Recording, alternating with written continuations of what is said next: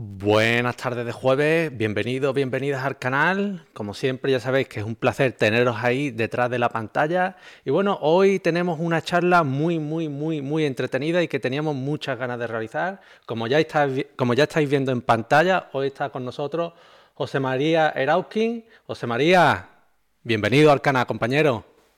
Gracias, gracias. Hoy vamos a hablar de IRPH, de las últimas sentencias que ha habido del Tribunal Supremo. Me imagino que, las conocéis, ¿no? Porque si estáis aquí ya sabemos el sinsentido que han sido esas sentencias. Ya nos lo explicará el compañero con mayor detenimiento y más acierto. José María, el IRPH, ¿eh? Mm, una sentencia del Supremo con las que no estás para nada contento, ¿eh? Bueno, una no, varias, porque el Tribunal Supremo está dictando varias, todas ellas seriadas, todas son iguales no analiza el comportamiento del profesional, que es lo que debería de analizar, eh, no comprueba si se explicó, no se explicó, se informó, no se informó, se entregó, no se entregó documentación, no comprueba la cuantía del préstamo, la fecha de firma para ver qué, qué norma estaba vigente en ese momento y qué exigencias tenía, no comprueba si se ha aplicado diferencial negativo o positivo como obliga el Banco de España, no hace ningún tipo de comprobación, directamente te dice que eh, la transparencia está superada en todos los casos, dice, en todos los casos porque está en el BOE, lo cual tampoco es verdad, no está en el BOE, y luego dice que es oficial, simplemente, o sea, que, que hay buena fe porque es un tipo oficial, cuando el concepto de buena fe es un concepto muy concreto que estableció el Tribunal de Justicia que nada tiene que ver con que ponga un tipo oficial, solo faltaba que no fuera un tipo oficial, hasta ahí podemos llegar en la piratería ya, ¿no? De que te pongan tipo oficial lo mínimo que puede exigir un cliente. De manera que hacer santidad y virtud de una obligación ya es el colmo. Entonces, son una serie de sentencias seriadas que yo eh, las califico jurídicamente de chapuzas. ¿eh? Es una sucesión de ocurrencias y lo que es peor, en mi opinión, y digo mi opinión, no acuso ni afirmo, Digo que, en mi opinión, con mi conocimiento de las sentencias y de la normativa, entiendo que estamos en un caso de prevaricación. Punto. Es mi opinión y tengo derecho a decirla, sobre todo cuando la puedo argumentar y fundamentar. Empieza bien la jornada, empieza bien el evento. Mm, yo creo que ante la situación que se ha dado no se puede bajar el tono de lo que has dicho. Mm. No, porque además no vale para nada bajar el tono porque, eh, vamos a ver, el tigre no deja de comerse porque seas vegano. Pues José María, mm, yo de verdad, muchas gracias por pasarte por el canal, porque yo creo que en IRPH eres una de las personas más cualificadas para hablar, porque bueno, también has estado ante el Tribunal de Justicia de la Unión Europea defendiendo los postulados de los consumidores y, yo creo que tenías que hablar, eh, ya has hablado en varios vídeos de YouTube, que por cierto, os voy a pasar los enlaces del canal de los compañeros, de redes abogados, redes sociales, eh, Twitter, Facebook, para que lo sigáis, crean contenido muy bonito, muy de valor, y, lo tenéis en el chat para que lo, lo, veáis tranquilamente y los apoyéis también, porque el trabajo que están haciendo en defensa de todos los consumidores, de todos nosotros, es encomiable. José María, yo creo que para empezar a abrir boca eh, podemos hacer un poquito, un, breve repaso ¿no? del IRPH, de la evolución que hemos tenido hasta aquí, pero breve. Bueno, nosotros empezamos la lucha del IRPH en el año 2012, obtuvimos una primera sentencia de nulidad en el Juego Mercantil de San Sebastián. Después de esa primera sentencia vinieron 41 más. Las 42 fueron revocadas por la audiencia de Guipúzcoa conseguimos otra sentencia en Juego Mercantil de Guadalajara, revocada por la Audiencia de Guadalajara, otra en, Pamplona, revocada por la Audiencia de, Navarra, y al final tuvimos la suerte de que el Juzgado Mercantil de Vitoria y la Audiencia de Álava, los dos, confirmaron la abusividad de la cláusula. Ello llevó a que el Tribunal Supremo, a que Cuchabán acudiera al Tribunal Supremo en casación y el Tribunal Supremo en la sentencia esta 669-17 de 14 de diciembre eh, revocara los pronunciamientos de la audiencia de Álava y declarar la legalidad de la cláusula. Eh, esa sentencia tenía dos votos discrepantes de dos magistrados, entre ellos el magistrado señor Orduña, que reprochaban que la sentencia no se ajustaba a derecho, fíjate, y segundo, que era contraria a la jurisprudencia del Tribunal de Justicia de la Unión Europea. nosotros con esos dos votos discrepantes no nos rendimos y fuimos a los juzgados diciendo, mire, a pesar de que el Tribunal Supremo ha dicho esto, hay dos votos discrepantes. Oiga, por favor, si los votos discrepantes dicen que la sentencia es contraria a la jurisprudencia del Tribunal de Justicia, ¿por qué no pregunta usted al Tribunal de Justicia? ¿Quién mejor que el Tribunal de Justicia para decirnos si la sentencia es o no acorde a sus pronunciamientos?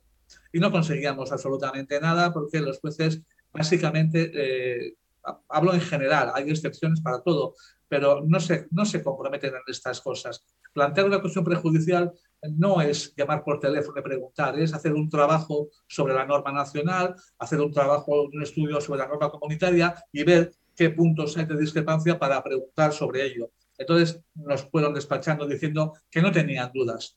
Cuando tú planteas, nunca tienen dudas. Luego cambian de criterio todos los días, pero nunca tienen dudas. Hasta que caímos en el juego 38 de Barcelona, afortunadamente, y el juego 38 de Barcelona fue el que planteó la cuestión prejudicial. Si quieres, eh, a partir de este momento empiezo un poco a explicar la cronología de los hechos, nos olvidamos de lo anterior y empezamos desde que el tema llega a Europa, que yo creo que es donde marca eh, el punto eh, de inflexión y todo lo que llega. Bueno, cuando se plantea la cuestión ante el Tribunal de Justicia de la Unión Europea, mm, bueno, y una vez que el tribunal la acepta, porque el tribunal puede no aceptar las preguntas, lo acepta, entonces da traslado para que se pronuncien las partes, en este caso Bankia y nosotros, luego la abogacía del Estado donde ha ocurrido el incidente, en este caso la abogacía de España, luego cualquier Estado miembro que quiera decir algo, porque ten en cuenta que todo lo que resuelve el Tribunal de Justicia tiene repercusión en toda la zona, zona euro, en toda la Unión Europea, por tanto, siempre tienes algo que poder decir, porque aunque la controversia sea de otro país, lo que allí se diga te afecta, luego tienes la posibilidad de decir algo. Y luego lo más importante, la Comisión Europea, que digamos que es alguien neutro, objetivo, que lo que diga tiene más peso que lo que digamos las partes, ¿no? que, estamos más o menos interesadas en una, en una dirección. Bien, la Comisión Europea se pronuncia el 31 de mayo del 2018. Dice muchas cosas, pero voy a destacar dos para que queden en la, en la mente de los que me escuchan. Observación 57. El profesional está obligado a explicar cómo se configura el índice, pH, la evolución en los últimos años y la evolución predecible hasta donde se pueda prever. Obligación de explicar el profesional. Luego ya le hemos puesto al profesional una obligación. Ya no es ese espectador pasivo que dice el Tribunal Supremo que vete al BOE. No, al BOE no. El profesional me tiene que explicar. Observación 70. Dice, una práctica bancaria en la que el profesional no explica cómo se configura el índice y cómo ha evolucionado en los últimos años es una práctica engañosa. Luego, la Comisión Europea ya ha dicho lo que piensa. Hay que explicar y si no, es engañoso. Bien. Febrero del 19, llega la vista. Nos presentamos en la vista. Y en nuestro turno de palabra, nosotros nos levantamos, Maite y yo, nos colocamos ante el micrófono y decimos, antes de empezar, queremos explicar la diferencia entre lo que es un índice de referencia de un préstamo, un tipo de interés y un tipo TAE. Porque el IRPH tiene la doble personalidad de ser un índice de referencia, pero que al calcularse con una media de los TAE es a la vez índice y media del coste total de las operaciones. De manera que quien tiene su préstamo con IRPH está pagando solo como índice lo que pagaron los clientes el mes pasado por todo. Y luego le añade sus propias cosas. Y esto lo decimos aquí ante ustedes, les decimos para que ustedes con esto valoren qué tipo de información tiene que dar el profesional. Bueno, pues con esta intervención, el abogado general, a nuestra izquierda, toma nota rápidamente y en sus conclusiones de 10 de septiembre del 19, me quedo con dos, ¿eh? Conclusión segunda, dice el abogado general. A menudo, un consumidor no está en disposición de conocer conceptos como índice de referencia, tipo de interés y tipo TAE, las diferencias entre ellos y las consecuencias derivadas de que ciertos índices se calculen sobre la base de tipos TAE. De ahí que, y digo textualmente, el nivel de información que se exige del profesional es de vital importancia. Por tanto, el abogado general rápidamente se da cuenta de que es un tema confuso y dice que es de vital importancia que el profesional informe, el profesional, no el BOE, el profesional informe de las diferencias y de las consecuencias de usar postal. Y en su conclusión 125 dice, dado que el método de cálculo del índice es opaco y poco transparente, por tanto, ya solo con esa frase el Ministerio de Consumo debería de intervenir, porque si se nos dice en Europa que tenemos un índice opaco y poco transparente, cualquier ministro que vele por sus ciudadanos tiene que decir, en mi país, no. Yo no tolero que mis ciudadanos tengan un tipo opaco y poco transparente, solo por esa frase. Pero dice más el abogado general, dice, el profesional ha de facilitar información suficiente para que el consumidor pueda tomar una decisión prudente con pleno conocimiento de causa de lo que supone el método de cálculo del índice para así poder tomar una decisión y valorar con criterios precisos y comprensibles las consecuencias económicas de la aplicación del índice. Por tanto, el abogado general el 10 de septiembre del 19 dice que es de vital importancia la información que dé el profesional y de que el profesional está obligado a facilitar información para que el cliente tome decisión prudente con conocimiento de causa de cómo se configura el índice, del método de cálculo ¿eh? y de las consecuencias económicas. Bien, en la vista de febrero del 19, ante el Tribunal de Justicia, el magistrado ponente, el señor Rodín, nos preguntó, ¿ustedes ¿Qué tipo de información creen que se debería de dar al cliente? Y le dijimos, creemos que es fundamental que se le explique el método de cálculo.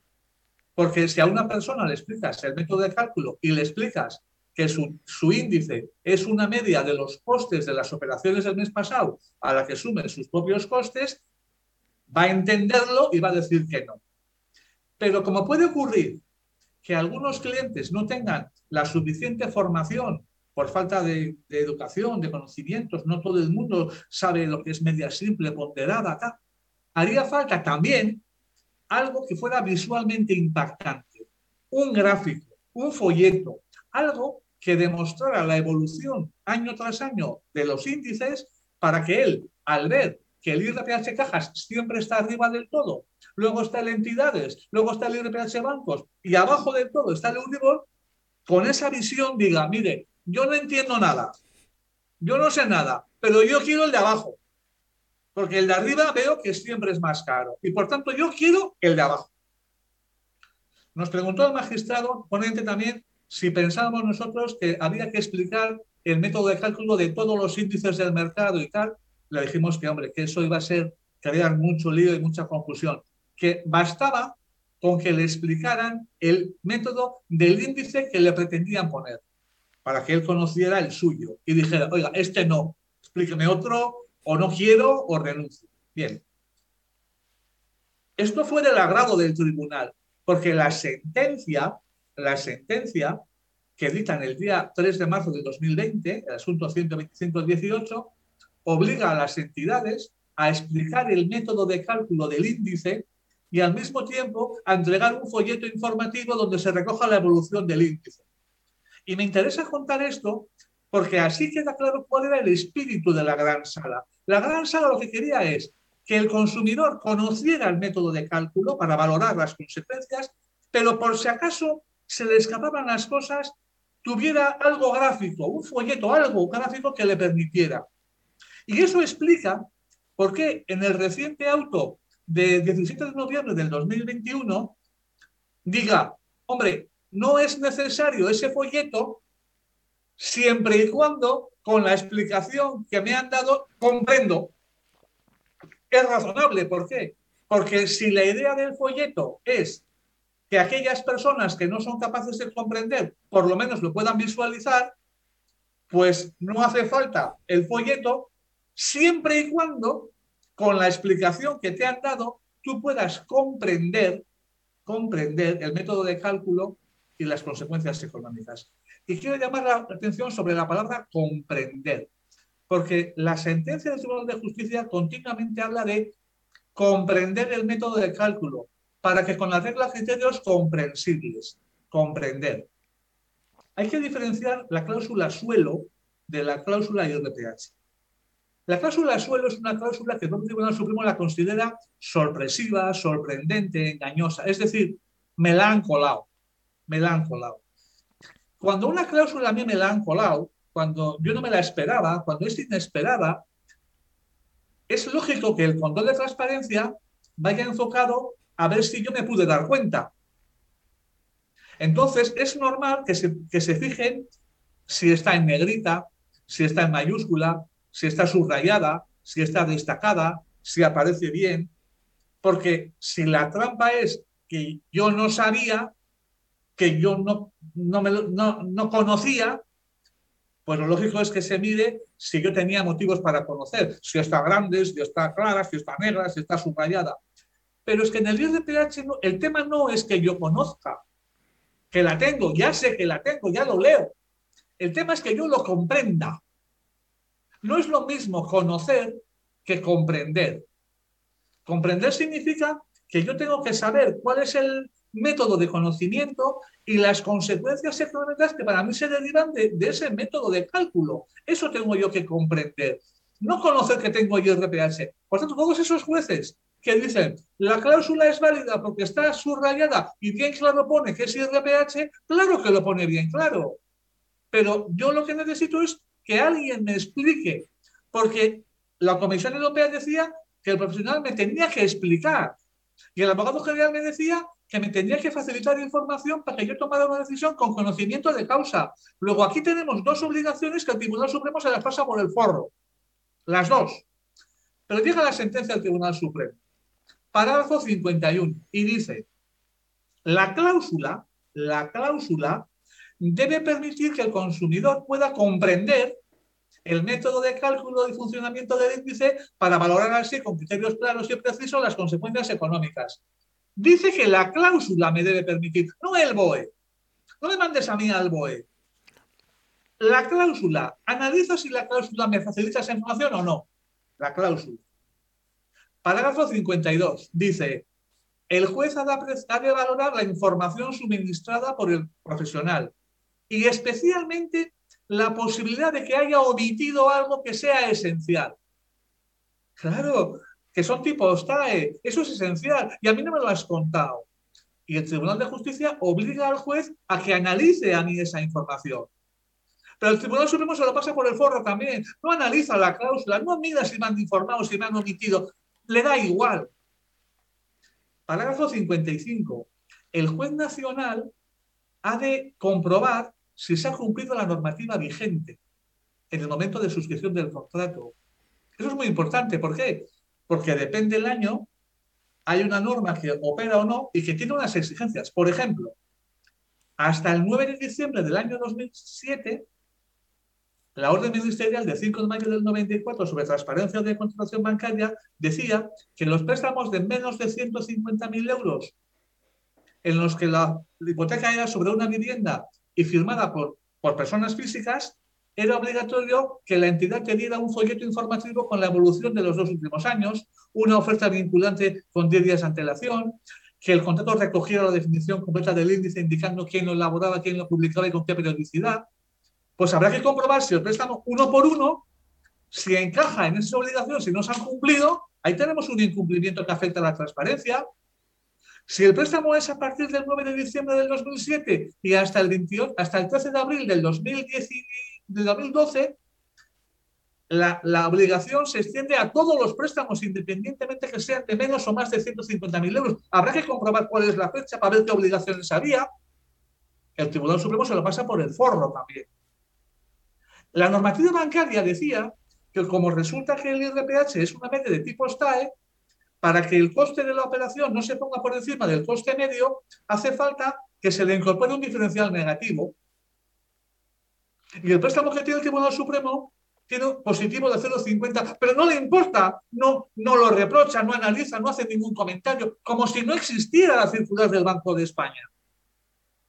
Y tienen tanta cara dura que nos dicen, no será tan malo el IRPH cuando lo han usado mucho las administraciones centrales autonómicas en los planes de vivienda protegida. Lo que es sinvergüenzas. Claro que lo han usado. Pero ¿cómo lo han usado?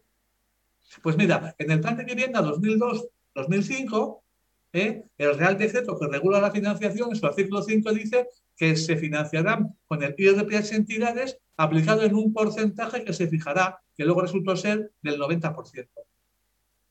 El plan de vivienda 2005 a 2008, ¿eh? el Real Decreto que lo desarrollaba, en su artículo creo que 9 decía que el tipo de interés sería IRPH entidades por un coeficiente reductor de 0,913. Lo que no dice el Tribunal Supremo es que esas administraciones que usaban el IRPH lo hacían bien, lo hacían bien. Y si lo haces bien, no hay nada que decir. El problema es que luego, cuando lo hacen los bancos con particulares, ahí ya no lo hacen bien. Y ahí no solamente es que no meten diferenciales negativos, sino que encima los meten positivos, más pequeños que los de Euribor. Claro, solo faltaba. Pero es que tenían que ser negativos, no positivos pequeños, no, negativos. Y al Supremo le da igual, se lo pasa por el forro. Claro, luego llega el párrafo 55 y dice, el control de transparencia conlleva que el consumidor pueda comprender el método de cálculo. Y el Tribunal Supremo no ha hecho ningún esfuerzo por, por ver si el profesional puso los medios para que el cliente comprendiera. No ha analizado nada. Y luego, ya lo último, eh, hay que analizar la buena fe, o sea, el desequilibrio pese a la buena fe, eh, o el desequilibrio contrario a la buena fe. Bueno, esto es un concepto que ya lo estableció el Tribunal de Justicia, eh, la sentencia 415-11, el caso así, en su parágrafo 69, que decía, para conocer si existe desequilibrio contrario a la buena fe, hay que valorar si el profesional podía entender que ese consumidor al que le han metido la cláusula abusiva eh, hubiera, tratado de manera leal y equitativa, hubiera aceptado esa cláusula en el marco de una negociación individual. Es decir, la pregunta sería, mire, ese profesional que ha metido la cláusula abusiva, ese señor, él creía que de haberte contado todo, tú lo hubieras aceptado. Si él creía que sí, si él creía que no, no, y aunque lo hubiera contado todo, el cliente me hubiera dicho que sí, pues ha sacado de buena fe. Pero si el consumidor, si el profesional podía intuir que a ti, explicándote todas estas cosas, tú hubieras dicho que no, actúa de buena fe.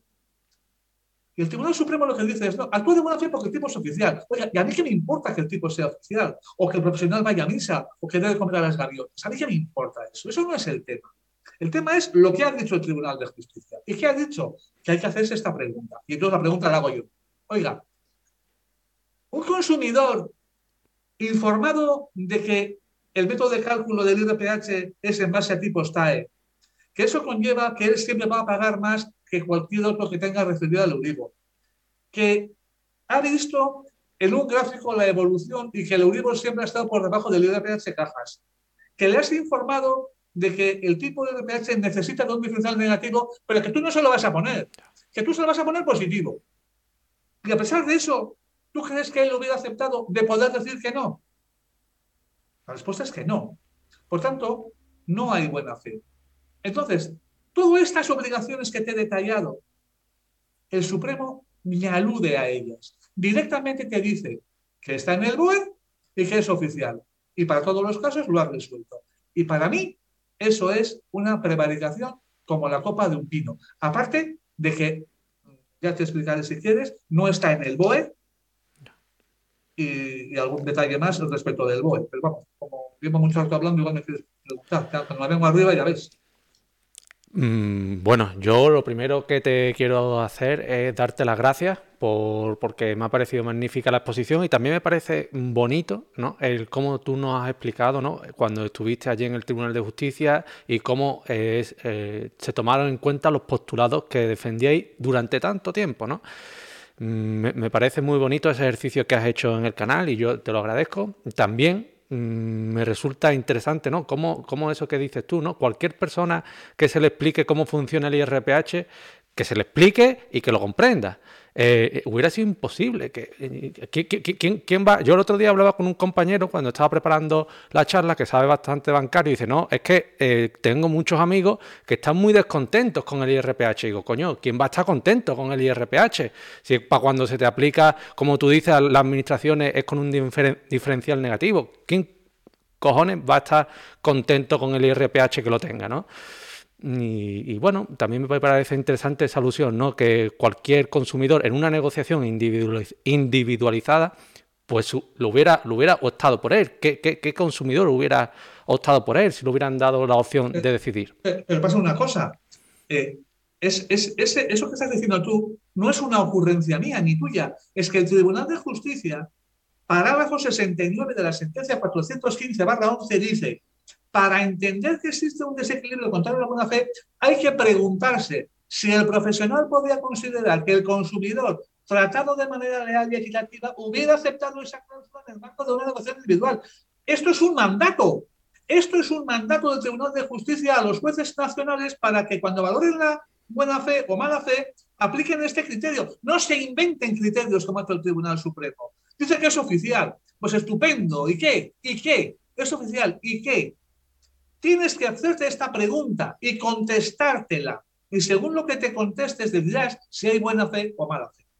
Y quiero decir otra cosa.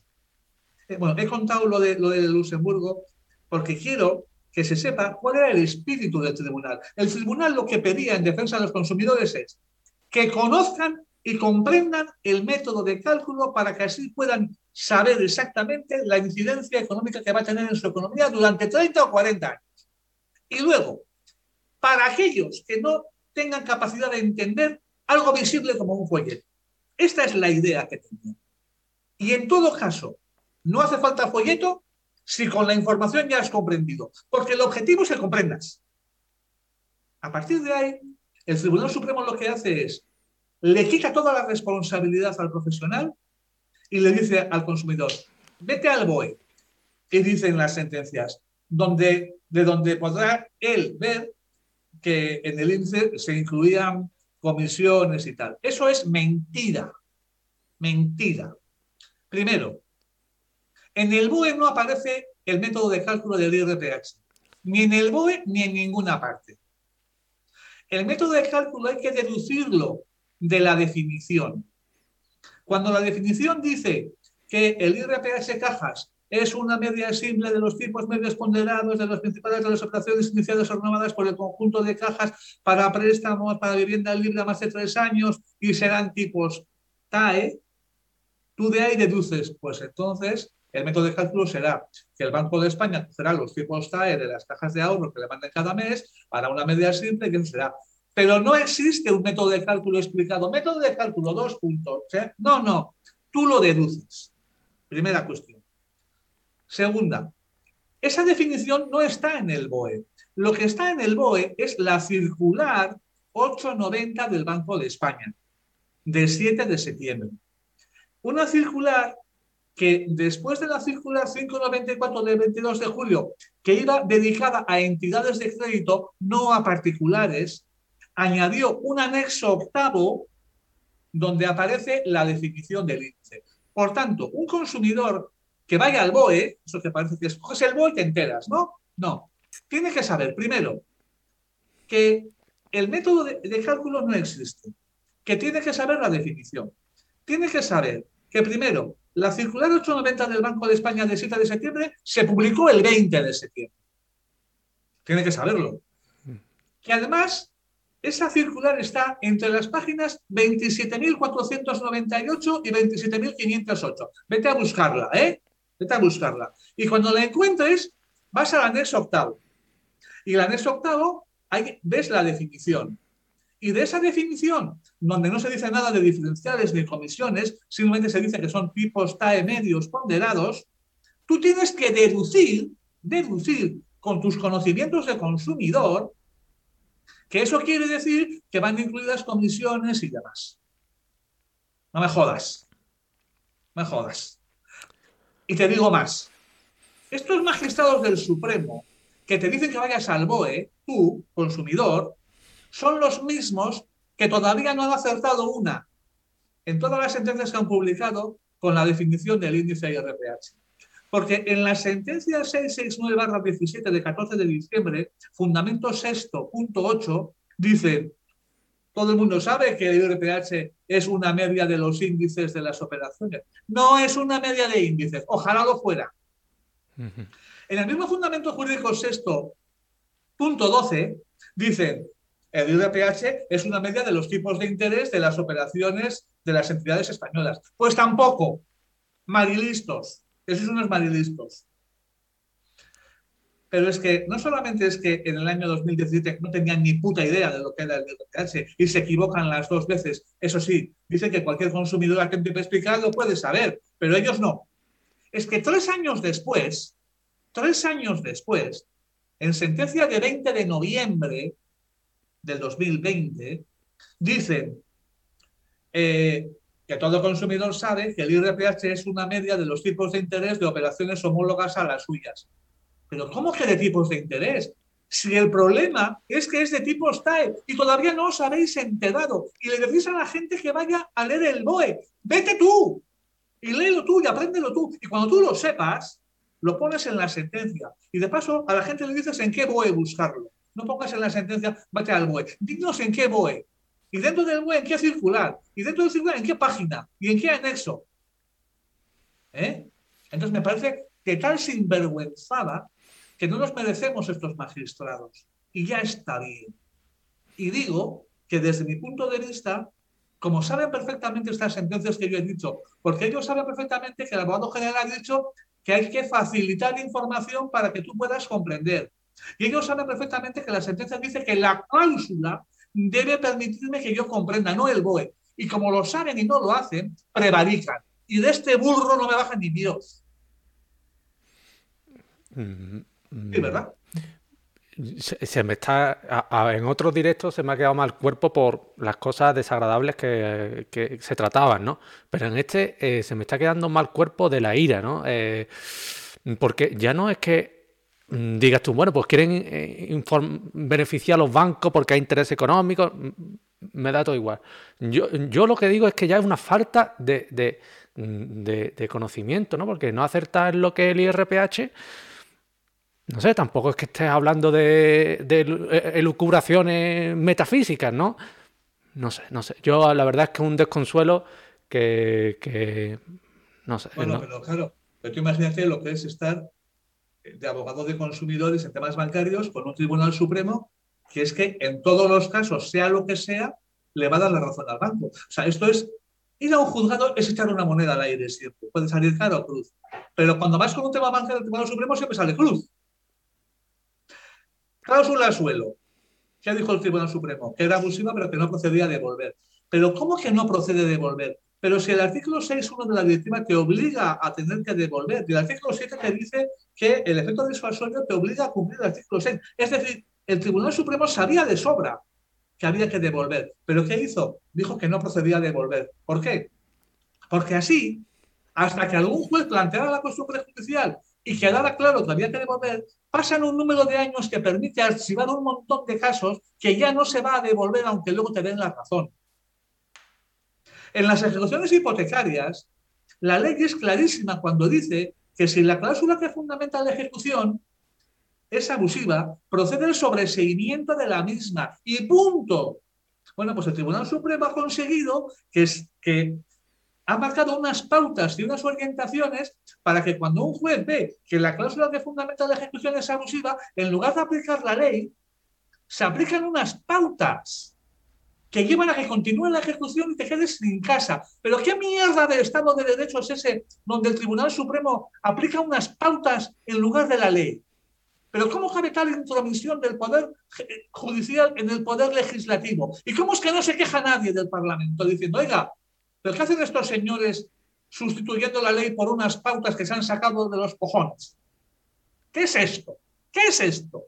Pues esto pasa en las ejecuciones, en la cláusula suelo, en la cesión de crédito, en el IRPH.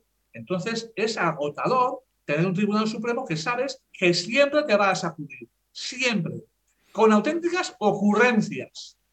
Porque decir, como ha dicho el Tribunal Supremo, que la comisión de apertura no es abusiva porque todo el mundo sabe que hay que pagar una comisión de apertura, es una ocurrencia de mal gusto. Porque los españoles hemos sido engañados con la comisión de apertura al punto de que nos creímos que verdaderamente era así, había que pagarla. Cuando 30 años después de ser engañados te das cuenta que están engañados, te dicen el Supremo, pues no es abusiva porque ya sabéis que hay que pagar. Pero bueno, pero qué bueno, pero ¿qué es esto? En la cláusula de gastos ¿eh? llegan a concluir que los impuestos los tienen que pagar el banco y en 24 horas se reúnen para revocarse a sí mismos y cambiar la decisión. Esto es de país tercermundista. Y es así. Y el problema es que están ahí con tres años de caducidad y siguen ahí y siguen ahí y, nadie los cambia. Y hay esperanza todavía en el IRPH.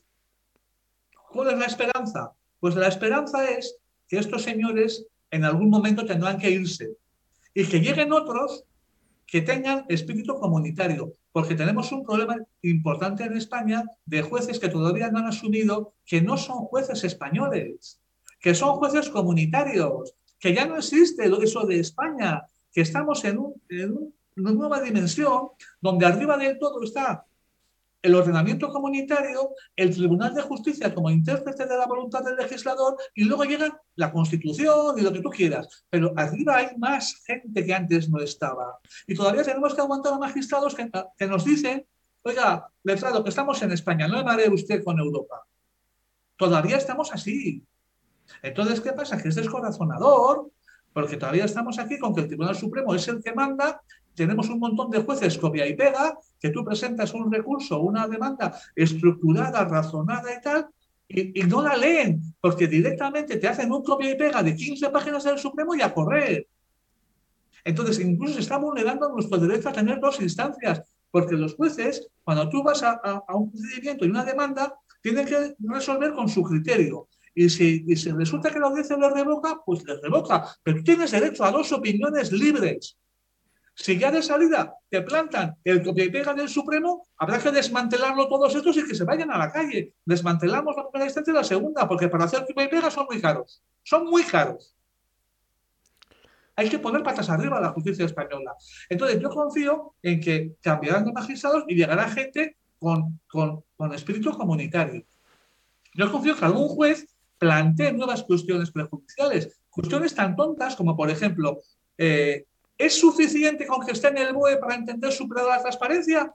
¿O hay que explicar y tal como ha dicho hasta ahora el tribunal? Preguntas de ese tipo para que el Tribunal Supremo esté tan acogotado que ya no pueda hacer nada. Porque encima condena en costas de primera instancia. Que esto ya es tremendo. Esto es de la mafia napolitana. Porque resulta que la ley de juzgamiento civil dice que cuando haya dudas de hecho y de derecho no habrá condena en costas y que se entiende que hay dudas de hecho y de derecho cuando alguna audiencia o algún otro juzgado en una controversia similar haya resuelto en otro sentido. Y aquí tenemos, en primera instancia se han dictado sentencias de, un signo y de otro, audiencias de un signo y de otro. Llega al Supremo. El Supremo dicta sentencias con dos votos discrepantes. Se va al Tribunal de Justicia vuelve, el Tribunal Supremo dicta sentencia, vuelve al Tribunal de Justicia, viene a España, Oiga, si este no es un caso de dudas de hecho y de derecho, pues no, señor. Mete condena en costas para qué? Para advertirte de que no toques los cojones, de que no vayas con demandas porque te va a salir tal. Esto es pura mafia. Yo, José María. mucho el vocabulario, pero es que es la manera en la que mejor me expreso. No, y, yo te lo agradezco porque así yo creo que llega el mensaje más claro. Pero yo creo que con esta sentencia lo que se ha intentado es aleccionar, ¿no? Es decir. Disuadir. Disuadir. Esto no tiene recorrido. Ni lo empieces. Ni lo empieces, porque ya desde la primera instancia te van a sacudir. Es disuasoria. Y, también lo que me planteo yo con, todo esto es, mm, vamos a ver, la esperanza Mm, es, que, es que no ha habido votos disonantes ni nada, discordantes. Es que eh, mm, la esperanza no puede ser que haya un relevo. Mm, entiendo yo, tiene que ser solucionar las cosas ahora, ¿no? Y, en esto se me plantea, porque a lo mejor los que vienen son peores. No, no sé, es que el problema, yo entiendo que no es de la gente... hay una cosa que vamos a hacer eh, bueno, primero vamos a agotar toda la vía. Vamos a, eh, todavía no tenemos ninguna sentencia nuestra del Tribunal Supremo, eh, pero cuando tengamos la primera, como todas son en serie, van a ser todas iguales. Porque aquí da, da igual, o sea, como, como no como no se para analizar lo que ha hecho el profesional, lo que ha dicho, lo que ha entregado, lo que ha informado, nos podemos encontrar en una situación tan absurda como que tú demandes a una entidad, la entidad no conteste, la entidad no se presente y gane el pleito desde casa. ¿Por qué? Porque como no se va a analizar lo que él ha dicho, lo que él ha hecho, lo que él no ha dicho, lo que él ha entregado, lo que él no ha entregado, lo que él contó, lo que él no contó, no se va a analizar nada de eso, sino que como está en el BOE y es oficial, no hay más que hablar, pues puede no acudir porque nadie va a cuestionar lo que hizo el profesional. Por tanto, no tiene ninguna prueba que aportar, ninguna prueba que pedir. ¿Qué más da que interroguemos al director? ¿Qué más da que aportemos documentación? Está en el BOE, es oficial, pues no hay más que hablar. Entonces, es que el banco puede ni ir al juicio y ganarlo, lo cual es el colmo ya. Entonces, nosotros lo que vamos a pedir es la nulidad de actuaciones por vulneración de la tutela judicial, ya que no cumplir la jurisprudencia comunitaria, aparte de vulnerar el artículo 4 bis 1 de la ley orgánica del Poder Judicial, vulnera la tutela judicial, porque yo tengo derecho a que se me aplique esa jurisprudencia y no las ocurrencias del Supremo. Si eso no prospera, como es condición imprescindible, acudir en amparo al Constitucional. Y luego lo que sí vamos a hacer, pero ya no solamente con el Supremo, desde la primera instancia, es denunciar a la Comisión Europea las infracciones de la jurisprudencia del Tribunal de Justicia cometidas por magistrados españoles con nombres y apellidos.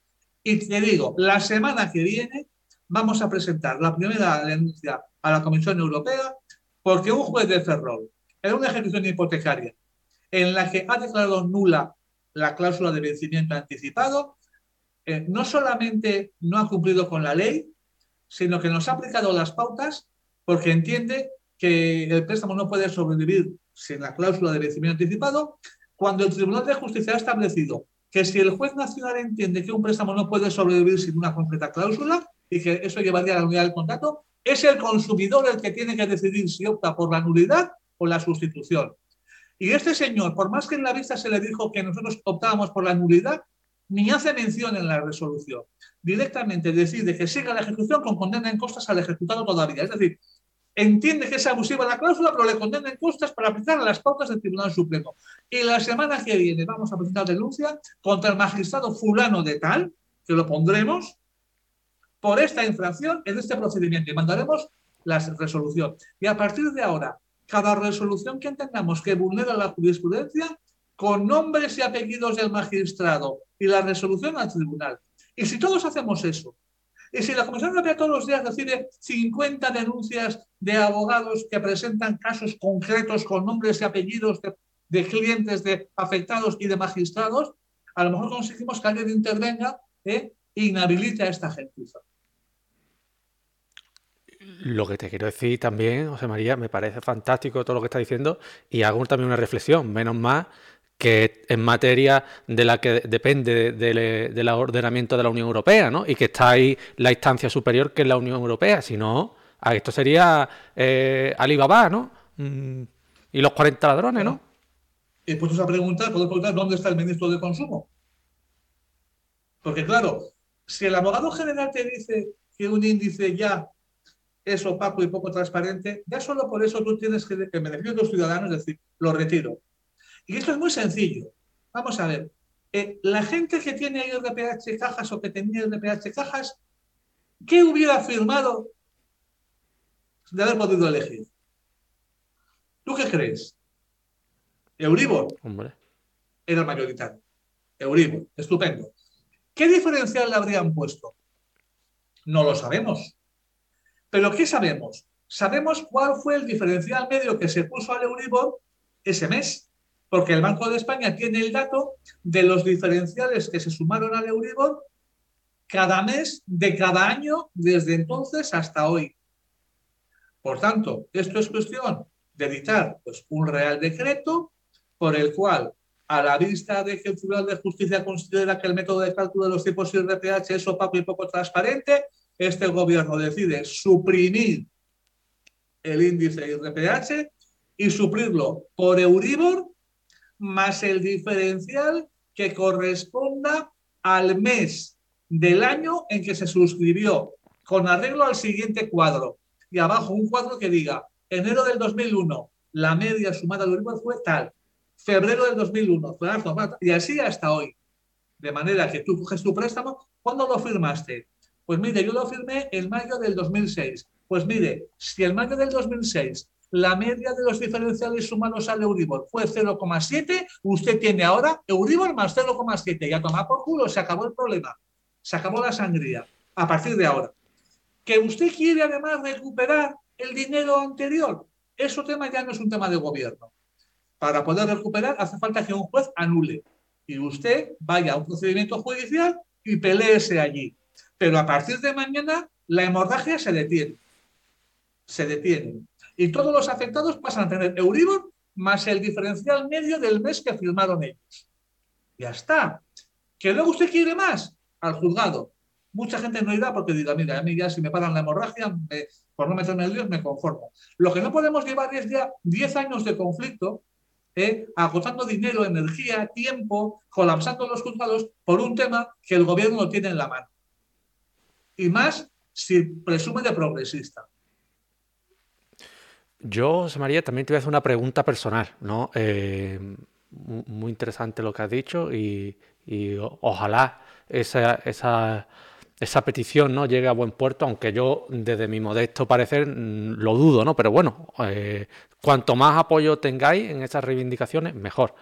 Pero, mm, José María, yo te pregunto, tú personal, esto es una pregunta personal conociendo a José María, ¿tú estás cansado de esta lucha o te ves con fuerza? Para seguir peleando? Las dos cosas. Estoy hasta los cojones de la lucha y tengo fuerzas para seguir peleando. Porque es una cuestión personal. Es decir, en el 2012, cuando empezamos esta guerra, lo veíamos clarísimo, porque no hemos hablado de otras cosas, de este índice. O sea, este índice tiene muchas más peculiaridades. Lo que pasa que no se puede analizar porque el índice en sí mismo no se puede analizar, es como es.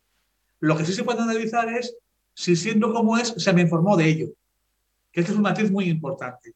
Yo al juzgado no puedo denunciar el IRPH porque resulta que es manipulable y es no sé qué y es no sé cuánto. Eso no puedo. Lo que sí puedo decir es, siendo como es, yo lo que denuncio es que no se me advirtiera. Porque, por ejemplo, el hecho de que el índice de IRPH sea una media de tipo STAE, de operaciones del mes pasado, o sea, eh, cada mes el conjunto de entidades le mandan al Banco de España cuáles han sido los TAEs medios de sus operaciones y el Banco de España hace una media de los TAEs y el IRPH de los del mes que viene. Claro, por eso está caro. Bien. En el TAE van, van comisiones y van cosas que el banco puede modular a su conveniencia. Claro, eso no se puede permitir. Nosotros al Banco de España le preguntamos en su momento, en un interrogatorio que tuvimos en, en Burgos, si era verdad que por cada punto que subiera una sola de las cajas de ahorro su TAE de un mes, el IRPH de toda España subía 0,017. Y nos dijo que sí. Y le dijimos, si era no verdad, que con las comisiones y según cómo las modificaran los bancos, podían ellos modular a su antojo el IRPH. Y nos dijo que sí, nos lo dijo el Banco de España. Luego, con eso solo, el ministro tiene que decir, vamos a ver, si el Banco de España está diciendo en un procedimiento judicial que las entidades pueden modificar el IRPH, modificando las comisiones de apertura, por ejemplo, esto no puede consentirse. Como la audiencia de Guipúzcoa nos negaba que los bancos pudieran influir en el IRPH, fuimos al catedrático de matemáticas de la UPV, que casualidad es un experto en estadística. ¿eh? Catedrático de matemáticas especializado en datos univariables. Bien, y le dijimos, háganos usted un informe sobre el IRPH desde el punto de vista suyo de, experto en estadística, a ver qué le parece. Y nosotros no le vamos a dar nuestra opinión. Usted haga, haga lo, que, lo que usted crea que debe de decir. Ya le diremos luego lo que pensamos nosotros. Y nos hizo un trabajo. Y lo tenemos. Y lo hemos presentado. Y dice muchas cosas, pero concluye diciendo, del método de cálculo de los índices IRPH se, se desprende la posibilidad de las entidades de incidir, influir, condicionar y determinar los tipos IRPH tanto de manera individual como en grupo, si así decidieran hacerlo. Lo dice un experto de matemáticas. Pero como resulta que los jueces tienen tan poca humildad en su inmensa mayoría, no todos, en su mayoría, ellos que no saben hacer una regla de tres, desprecian el informe de un catedrático y siguen diciendo que no es influenciable. A pesar de que una de las máximas autoridades en estadística lo, lo mantenga. Entonces, nosotros con esa lucha desde el principio no nos podemos rendir, porque ya es una cuestión casi de orgullo ya. Es decir, estamos tan convencidos de tener razón que no podemos echarnos atrás. Y eso al margen de la cantidad de gente que nos sigue y a que no podemos dejar tirada ahora. Por nosotros vamos a seguir hasta el final. Ahora, cansados, hasta los cojones. Es más, cuando fuimos a Luxemburgo, voy a contar una anécdota, pues estando allá a la espera de entrada, que te juntas pues, con la gente de la Comisión Europea y con gente que, que anda en el mundo del Tribunal de Justicia, pues hablando de todo un poco dijimos, eh, mira, ya con esto ya se pronuncia el tribunal y se acabó la polémica. Y un poco de tranquilidad, que ya llevamos, entonces llevamos ya siete años en este asunto y ya estamos ya cansados. Y nos dice una persona llegada a la comisión, dice, en España las cosas no se acaban nunca. Cuando el Tribunal de Justicia dicta una resolución, los jueces alemanes la cumplen al día siguiente. Cuando se dicta para España, los jueces españoles se quedan esperando a ver qué dice el Supremo que hay que hacer. Entonces, las sentencias que llegan al Tribunal de Justicia pasan por el, ¿eh? pasan por el, filtro del Tribunal Supremo. ¿eh? El Tribunal Supremo hace un filtro y te saca una cosa que no tiene nada que ver con lo que ha entrado. Es como una máquina picadora. ¿eh? La sentencia del PJUE y te sale una hamburguesa que no tiene nada que ver con lo de tal. Con lo cual, hay otro juez que va a volver a preguntar y vuelve a lo mismo. Y lo que dicen en Europa es que las cosas de España no se acaban nunca, porque van y vienen, van y vienen, van y vienen, van y vienen, para aburrir a la gente, para que al final tires la toalla y digas, ya, ya lo dejo por aburrimiento. Y esa es lo que está pasando en España. Y es una vergüenza que tengan esa consideración en Europa de lo que pasa en España. Que aquí los jueces no se sienten comunitarios, porque si no dirían, me da igual lo que diga el Supremo. ¿Qué ha dicho el Tribunal de Justicia? Que incumbe al juez nacional comprobar si se ha cumplido la normativa. Lo voy a hacer que incumbe al juez nacional comprobar si se le ha informado sobre el método de cálculo, lo voy a hacer. Eso lo ha hecho el juzgado 38 de Barcelona. El juzgado que elevó las cuestiones ha hecho una interpretación impecable de la sentencia y la ha seguido punto por punto. ¿Y cómo ha terminado? Declarándolo abusivo. Claro, porque ha seguido. Seguramente ahora la audiencia de Barcelona igual la revoca. Diciendo que es un tipo oficial y que está en el BOE. Ya está, se acabó. Yo, yo, a ver, yo soy, a mí me parece muy bien que un juez o, quien sea no se siente europeo o más español, me da igual. Yo lo que digo es que hay que ser consciente de que tenemos una jerarquía normativa y por muy... Claro. Es que, es que, por mucho que no te guste, que no te guste, claro. Y, y, y, yo me quedo... También te quiero preguntar eh, el tema de que mmm, eh, haya jueces que al margen de estas sentencias del Supremo sigan al Tribunal de Justicia de la Unión Europea y se pronuncien en favor del consumidor y anulen las cláusulas IRPH. ¿Tú crees que habrá mucho, tú, eh, porque posibilidad, desde mi punto de vista, jurídica existe, porque tenemos que hacerle caso al Tribunal de Justicia y el Tribunal de Justicia le ha dado la facultad al, al juez que conozca. ¿Tú crees que habrá muchos que se separen de esta jurisprudencia del Tribunal Supremo? Yo creo que, yo creo que habrá, habrá muchos más que harán copia y pega de los que era, pero habrá. El problema es que al final quien desempata es el Tribunal Supremo por lo tanto, vale, yo gano en primera instancia, feliz. Gano en la audiencia, feliz. Pero acabo donde estés. Y esto ya has visto lo que han dicho. Está en el BOE, se acabó. Como dicen, para todos los casos. Es que eh, solamente con decir para todos los casos ya es una vergüenza. Porque un juez nunca puede decir para todos los casos. Es lo único que no puede decir. Porque el principio de seguridad jurídica lleva a que me analices a mí con mis circunstancias y a ti con las tuyas y con las suyas. Cuando tienes los cojones de decir que esto es para todos los casos, ya no vales. Lo estás haciendo mal. Porque tú no puedes ser lo mismo un préstamo con IRPH menos 0,25 que con más 0,25. No es lo mismo un préstamo del año 2006 de 140.000 euros que de 160.000, porque el de 140.000 tiene unas obligaciones que no tenía el otro. No es lo mismo que el profesional te pueda demostrar que él le explicó el método de cálculo porque tiene unos papeles o que no los tenga. No es lo mismo que la escritura recoja la definición del índice que ya te da pistas a que no la recoja. Todo eso hace que cada caso sea diferente. Si todo es en serie, oye, sustituimos las personas por un programa informático y nos ahorramos mucha pasta. Claro. ¿Para queremos magistrados que van a hacer todo en serie? Ponemos un, programa informático y se acabó. Metemos los datos y nos saca la sentencia. Y, asunto terminado. Claro. Entonces, cuando un Tribunal Supremo es capaz de decirte que con este criterio para todos los casos, ¿para qué vamos a ir? Si me da igual. No, es que yo, yo tengo distinto. Yo, yo tengo un diferencial de más 5. Esto es una verdad. Si no lo va a mirar. Si no lo va a mirar, si le da igual. Si, si da igual. Entonces, a partir de la sentencia del Tribunal de Justicia, eh, y ya antes, o sea, no, perdón, eh, antes de los últimos autos, pero incluso después, pues el juzgado de Pamplona está resolviendo declarando abusiva la cláusula. ¿Por qué? Porque está viendo que no hubo información porque es el banco el que tiene que acreditar que no hubo información y, no acredita, y además considera que no hay buena fe porque omitir información que el haber sido sabida por ti te hubiera llevado a tomar una decisión, e, eso no puede ser nunca buena fe. Y además hay que recordar lo que he dicho al principio. ¿Qué dice la Comisión Europea? Que no explicar cómo se configura el índice es una práctica engañosa. Si es engañosa, no puede ser de buena fe, porque son dos conceptos que chocan. No se puede decir que soy de buena fe y además que te he engañado. Bueno, pues el juez de Pamplona es uno de los que funciona. El 38 de Barcelona, que es el que más ha estudiado el IRPH, porque lleva dos años eh, mandando escritos y respondiendo y tal, lo ha resuelto abusivo.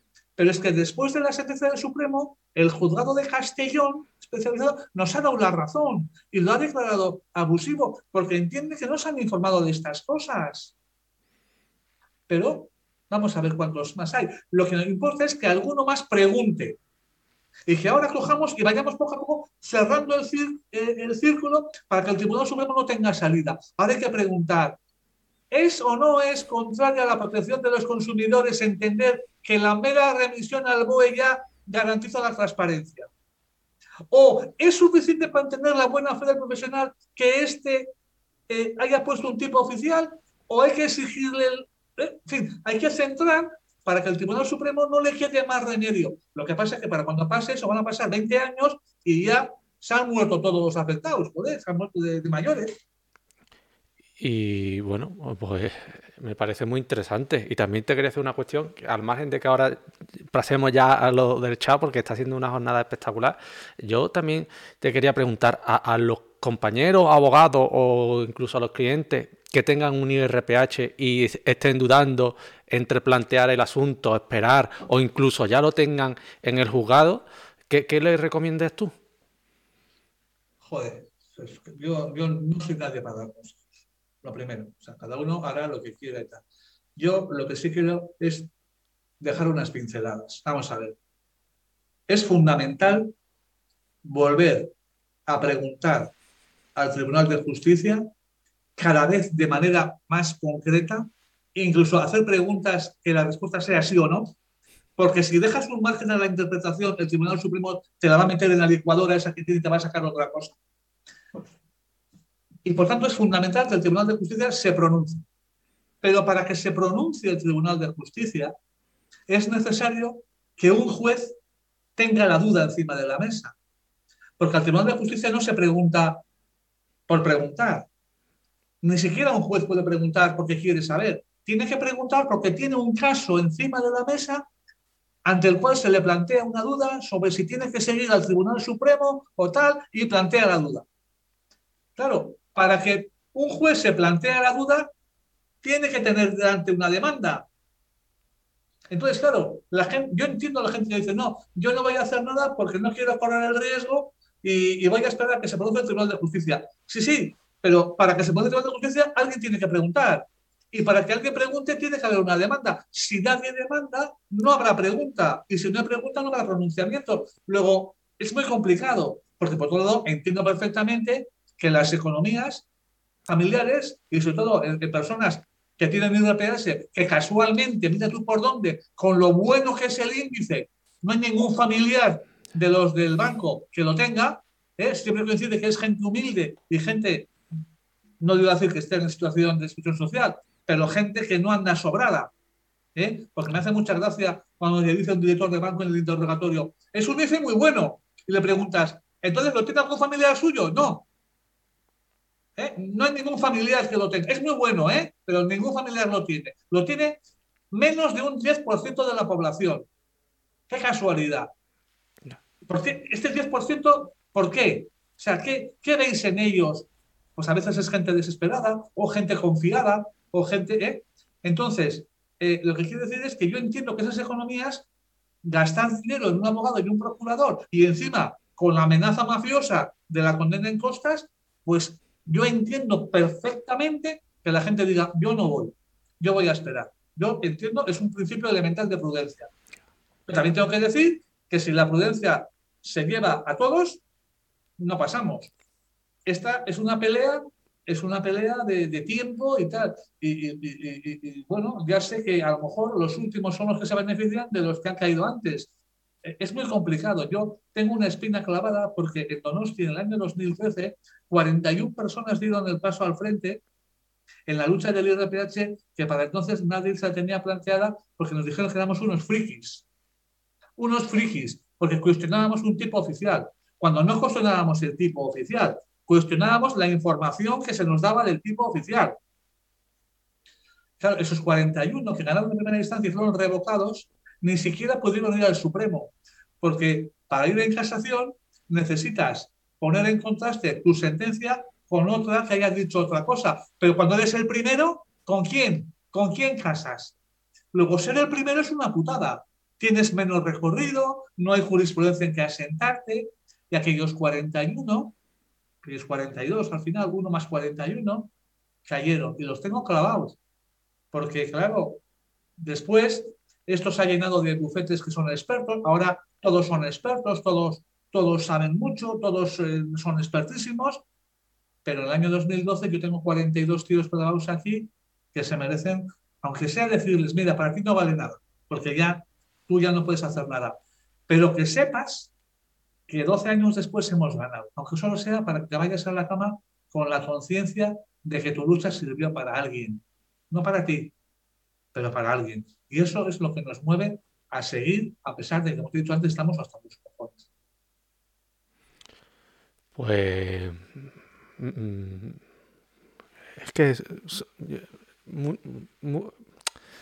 a ver. ¿Cómo, cómo lo digo? Parece el supremo que, que, no sabes qué decir. No, sí lo sé, pero ¿cómo lo transmito sin, sin sin desesperanza, sin demasiada desesperanza. El Supremo sí sabe lo que decir, lo que pasa es que dice lo contrario a lo que sabe que tiene que decir, desde mi punto de vista, ¿no? Y yo mm, no sé si elevar otra cuestión será la, solución o no, porque mm, con los últimos autos del año pasado, pues bueno, pues más o menos dice, pues será cada caso que se valore si sabía, no se sabía, tal cual, comprendía o no comprendía. Pero es que ahora vuelve el Supremo y es que lo cambia. Es que dice que sí, que lo sabían todo, que todo el mundo lo sabía y lo comprendía. No, no, no, no, no, no, ni siquiera dice eso. El Supremo lo que dice es, está en el BOE. Bueno, sí. Cuando, cuando el abogado general le dice que es de vital importancia la información que dado, se lo pasa por el forro. Cuando la Comisión Europea dice que es obligado que me explique, se lo pasa por el forro. Cuando dice que la cláusula me tiene que permitir también comprender, se la pasa por el forro. Cuando dice que el juez tiene que aprobar la normativa nacional, se lo pasa por el forro. Hostia, eh, eh, entonces eh, va al BOE, que encima es mentira. Y además, tiene la desvergüenza de mandarte al BOE cuando él todavía no se ha enterado. Porque yo estoy seguro que cojo a cualquier magistrado Supremo y le pregunto, ¿me puede usted explicar cómo se determina el IRPH? Y no lo saben, porque de números no saben nada. Es un desastre, o sea, son de letras, pero de números nada. Y están ahí decidiendo sobre cosas de esa trascendencia pero tiene la desvergüenza de no tener ni idea, pero que decir que cualquier consumidor puede entender, cualquier consumidor, pero si tú no lo has entendido, hemos preguntado en los bancos, en los interrogatorios, en los juzgados, hemos preguntado a los directores de banco, bueno, ¿usted le explicó? Sí, sí, sí, sí. ¿Me puede usted explicar?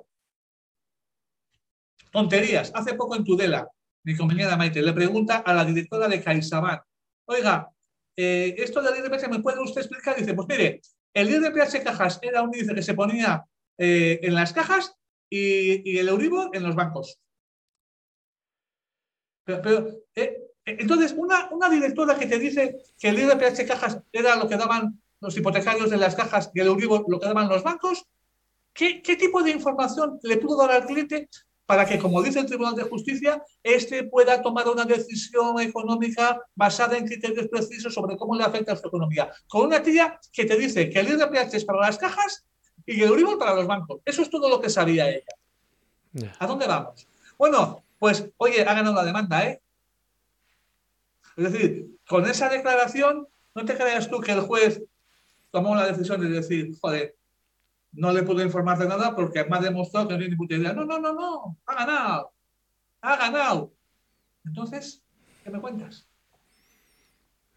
Mm, yo, José María, yo no creo que más acotado y que vuelva a cambiar Supremo y vuelva a subir y que vuelva a cambiar.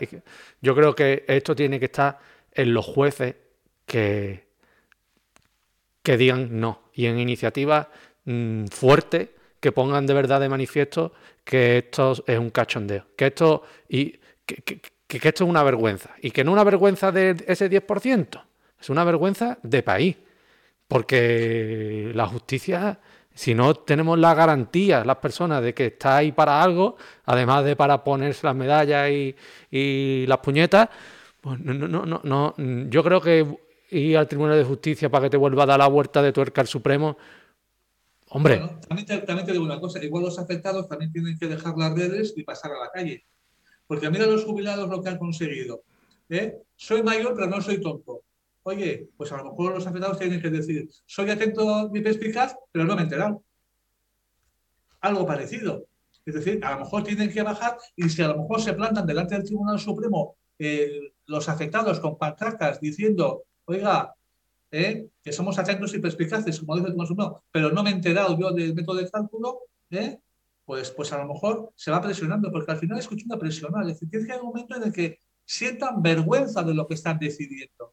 Tienen que sentir vergüenza, porque nosotros ya sabemos que las sentencias siguientes van a ser iguales, todas. Con lo cual, para un juez tiene que ser vergonzoso que ya estemos pensando que lo que va a decidir va en serie, porque eso desprestigia la profesión. Es un desprestigio. O sea, que ya digamos de antemano que sabemos lo que va a resolver el juez, porque va a ser un copia y pega de esta y de esta y de esta y de esta y de esta, eso es un desprestigio. Bueno, pues yo me sumo a todo lo que has dicho. Yo creo que has dado en el clavo con todo, con todo y cada una de las palabras que, has pronunciado. Y también, porque ya veo que no estamos pasando eh, de la hora acordada, de la hora acordada. Yo veo que han escrito mucho y, voy a decirte algunas palabras. Eh, eh, Francisca pregunta por aquí que si en las sentencias del Supremo no hay votos particulares, que yo sepa no hay, ¿no? No hay. No hay. Es que es lo que te digo, es que... Ah, en serio, Es que, es que es lo que te estoy diciendo, José María, que yo... Los 12 piensan igual, ¿qué te parece? Los 12 piensan igual. No hay discrepancias. Pero en las audiencias donde hay tres magistrados, tampoco discrepan nunca. Es decir, esto es a la búlgara. Es que, lo que te quiero decir es eso, que es que antes, y, dice, los que vengan tendrán más sentimiento europeo, pero es que antes, ah, de vez en cuando salía alguien, eh, Urduña lo hemos puesto ejemplo, pues ahora ya ni eso. Es que yo no sé si lo iremos a peor. no sé, no sé, no sé, no sé. Yo me río por no llorar, pero, pero bueno. Luego, luego hay otro tema que no te he comentado, claro.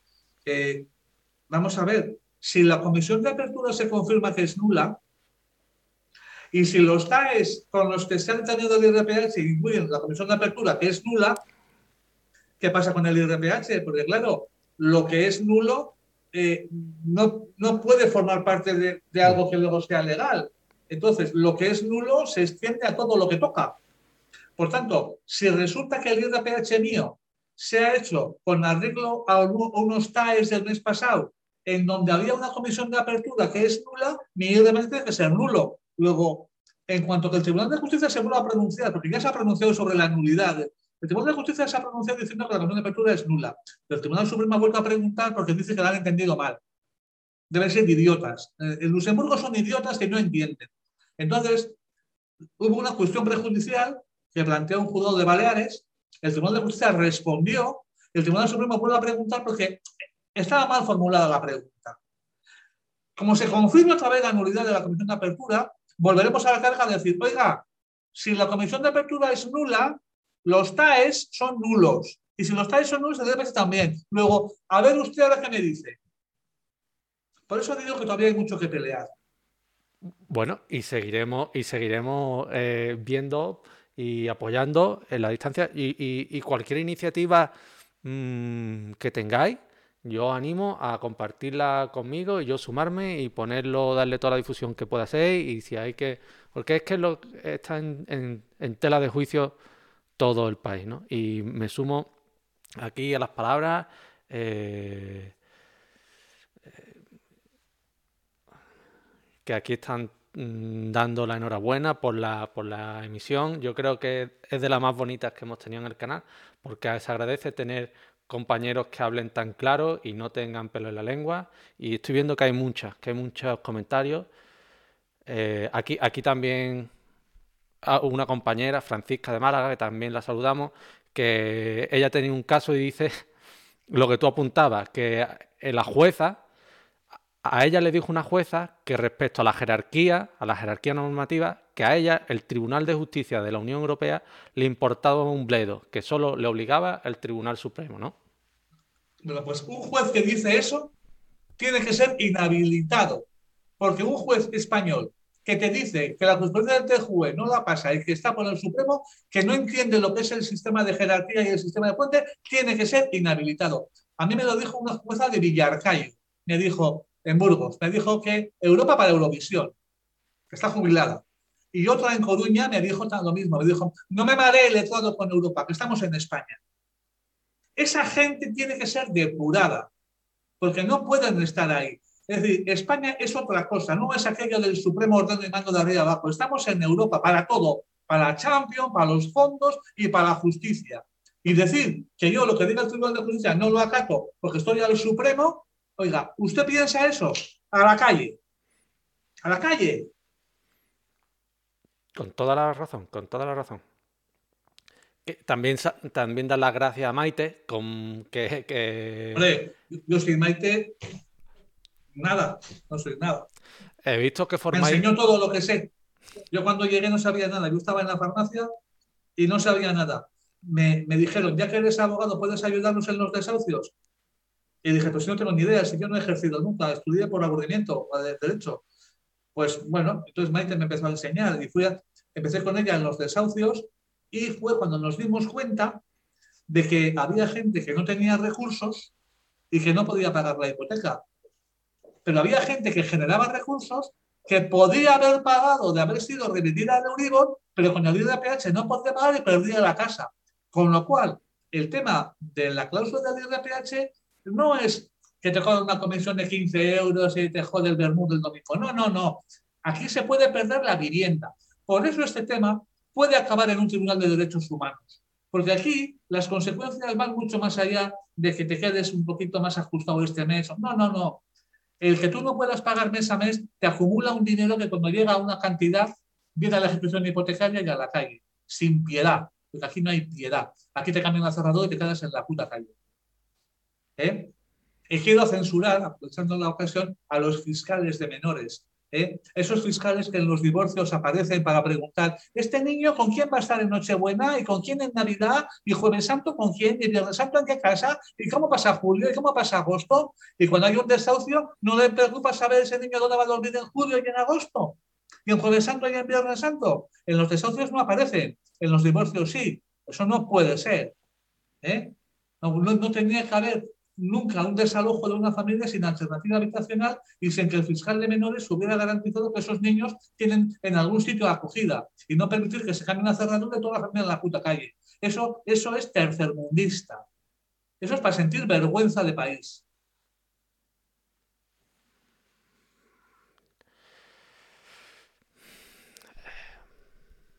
Mm, voy bueno, me, sumo a, todas las palabras de agradecimiento, ¿vale? Muchas gracias por todo, no nos rendiremos y, en fin. Eh,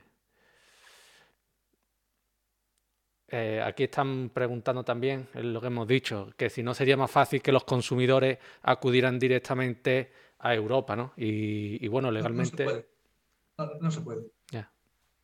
Puedes denunciar a la Comisión Europea. Ellos pueden dirigir cartas a la Comisión Europea contando su caso y lo que quieras. Pero al Tribunal de Justicia no se puede acceder por las, por las personas. El, Tribunal de Justicia lo que hace es resolver dudas que tengan los jueces de los Estados miembros ante casos concretos. Por tanto, tiene que llegarle un tema al juez, el juez plantearse una duda, suspender y preguntar. Y lo que responde el Tribunal de Justicia no solo le afecta a ese juez, afecta a toda Europa. Pero hace falta que el, juez quiera preguntar. Y muchos no quieren preguntar. Dicen que no tienen dudas. Luego cambian de opinión.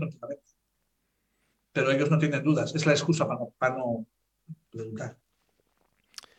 Pues yo, José María, mm, me ha gustado mucho la jornada de hoy para ir finalizando y me sumo a todas las palabras de cariño, la última también de la compañera Francisca, que ha sido un descubrimiento para, ella. No se imaginaba encontrar a alguien que empieza tan como ella. Y bueno, yo también te quiero decir algo alentador, ¿no? Y es que, eh, aunque muchas veces, es que los abogados así que vamos por nuestra cuenta y demás, muchas veces estamos tan agobiados por todos los temas, que no es excusa tampoco, pero es de alguna forma decirlo, eh, en nuestros problemas, en nuestras cosas, en llegar a fin de mes, en, en esto, lo otro, que se nos olvida quizás esa lucha eh, por, por, nuestro país, por el sistema judicial, ¿no? Pero eh, desde aquí que sepas que te seguimos más personas de las que a lo mejor tú piensas, porque la verdad transmite muy buenos valores y transmite una lucha incansable que de aquí te animo a continuar. Y como esta es mi última intervención, pues dar las gracias a todos los que nos han visto hoy, también a Maite que organizaremos más jornadas con, con ella y a ti especialmente, José María, porque ha sido una jornada espectacular. Me voy con un sabor agridulce porque la he disfrutado, pero me he enfadado bastante y yo eso lo noto en el estómago. Y bueno, te dejo que nos dediques unas últimas palabras, lo que quieras, totalmente libre. Y muchas gracias de verdad, eh, compañero. Mm, ha sido un gusto. Bueno, pues nada, no, no tengo mucho más que añadir a lo que he dicho. Es un tema complicado, es una carrera de fondo. al final creo que ganaremos. Será tarde para muchos, pero, pero es una cuestión de dignidad y seguiremos en la lucha y nosotros, como estamos Maite y yo juntos, pues cuando yo caigo el ánimo, ella me anime, cuando yo caigo el ánimo y entonces entre los dos, pues eh, aguantaremos hasta donde haya que aguantar, eso que no quepa duda. Y luego también los afectados, pues luego deben movilizarse con, los partidos. Mira, aquí está Muchas gracias a ti por haber tomado esta iniciativa y por habernos invitado a tu programa. Muchas gracias a ti. Pues ya está. ¿Visto para la sentencia? Pues familia, eh, aquí todos son palabras bonitas, me sumo a ellas y muchas gracias por haber estado hoy con nosotros.